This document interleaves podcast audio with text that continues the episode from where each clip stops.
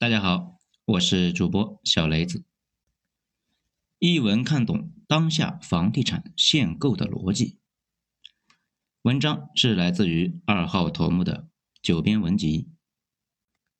在之前呢，咱们也说过一篇关于房地产的一个章节。这段时间啊，在网上有各类的消息啊，还有抖音啊，上面都有关于限购之类的一些问题。咱们呢？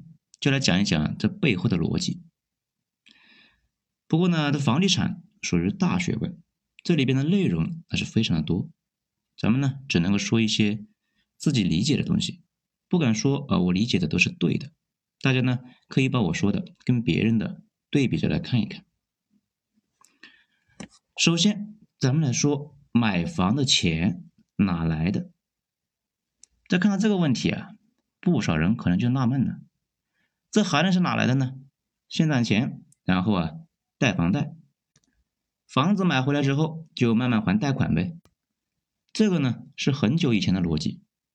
我以前总觉得房价涨，那肯定是刚需攒够了钱想住大房子嘛。有需求，那为什么不让涨呢？现在想一想啊，主要是那个时候刚毕业，身边的人都跟我一样没什么钱，攒钱来凑这个首付。凑够之后再贷款，都是一群打酱油的玩家，缺乏想象力，对这个世界的理解太单纯。后来慢慢身边的人有钱了，才发现啊以前太年轻了。其实真正的买房大户并不是那么玩的，他们是在对赌资产一直涨，以及呢对赌通胀会把他们的贷款稀释掉。他们以少量的现金，通过各种办法从银行贷款。然后啊，用贷款买房。当大家都拼命从银行贷款，房地产人的钱越来越多，房价那可不就不断的攀升吗？也就是说啊，房地产的逻辑早就变了，房价并不是需求来推高的，而是信贷。信贷呢不是房贷，有人只能够贷出百分之七十的房贷，有人却可以没上限的往上搞。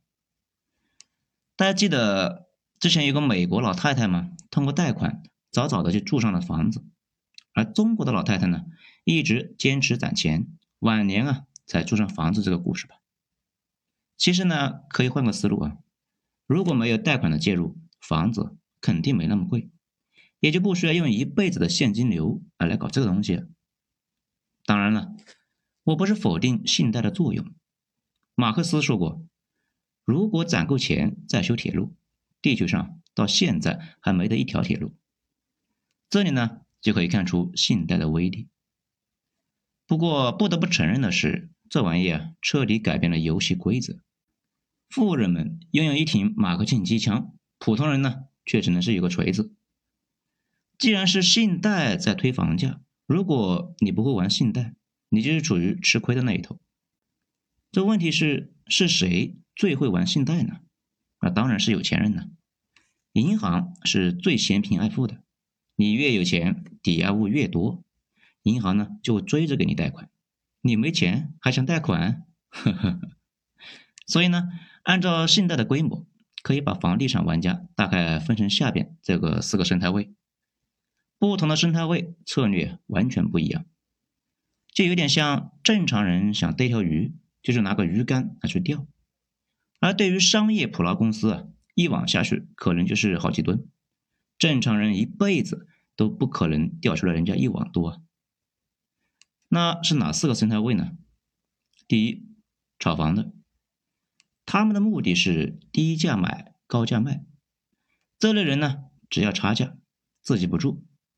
还有不少的上市公司也是做这个性质的工作，把钱拿去买房，万一自己的壳保不住了。就抛弃套房子嘛。第二是富人买房抗通胀，这买了一般是不卖的，甚至呢将来留给孩子。跟上边炒房的相同点，那是在于也是从大量的从银行贷款，不同点呢是他们的投机性弱一些，更多的是追求财产的安全和保值。这第三普通白领，大家都懂啊。慢慢攒钱凑首付，凑够首付搞个按揭，分成三十年，每年还一点，贷款比例低，这个也是政府鼓励的行为。第四，没钱的人，这除非撞大运呢，否则只能够是攒钱回县城买。上面这几种人呢，手里的钱数量不一样，能够从银行借到的钱也不一样，工具决定思路，他们对房地产的理解也差别极大。这比如炒房的，他们买房的钱里面的自己的本金比例呢是非常的少，主要是靠贷款、银行、地下钱庄、信用卡，还有亲戚朋友那里借钱。借了这么多钱，肯定是不可能长期的持有房产，那样的话利息就能够压死人了。所以他们是在上涨的前期建仓，然后持有几个月，等房价涨起来再卖掉。那说到这里呢？大家可能比较纳闷啊，这什么是地下钱庄呢？这个呢，在江浙和广东地区非常常见。那边的老百姓呢，心态比较好，大家把不用的钱放到一个人或者是私人机构那里面，他们拿着这些钱去放贷。小企业很难从银行贷贷款，经常呢就从这些地方拿钱，而且历史悠久啊，从明清开始那就玩这个东西。这玩意啊，不受法律承认和保护。但是呢，欠他们的钱，那没人敢不还的。在房价急剧上涨期，这类人比较多。比如二零一六年，深圳那边的炒房客啊，可以做到以百分之三十到四十的年利率去地下钱庄来贷款，贷几个月，等房价涨起来，那再卖掉，赚这一部分的差价。其实啊，就是对赌房价涨幅会超过银行利息。如果房价不涨，或者是涨得比较慢，跑不过贷款的利息，那炒房的人就得紧急的卖掉手里的房产还贷款。但是房地产跟股票不一样啊，不能够想卖就卖，往往会赔的底掉啊。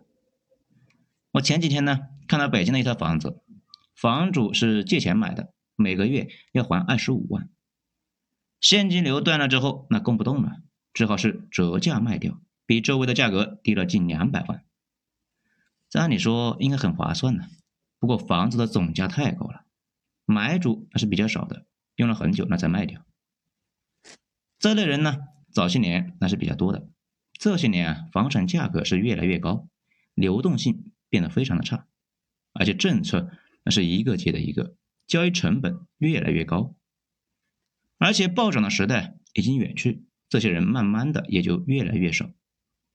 现在炒房客那也就跟富人们是一样的。买来之后长期持有，慢慢的还贷款，等着将来升值。但既然是慢慢还，贷款呢就不可能太多，利息也不能够太重。从某种程度上来讲呢，这些年的限购确实是扼住了炒房的冲动。其实这两年炒房客已经很少了，囤房的呢主要是手里边有大量的现金没地方投的人呢。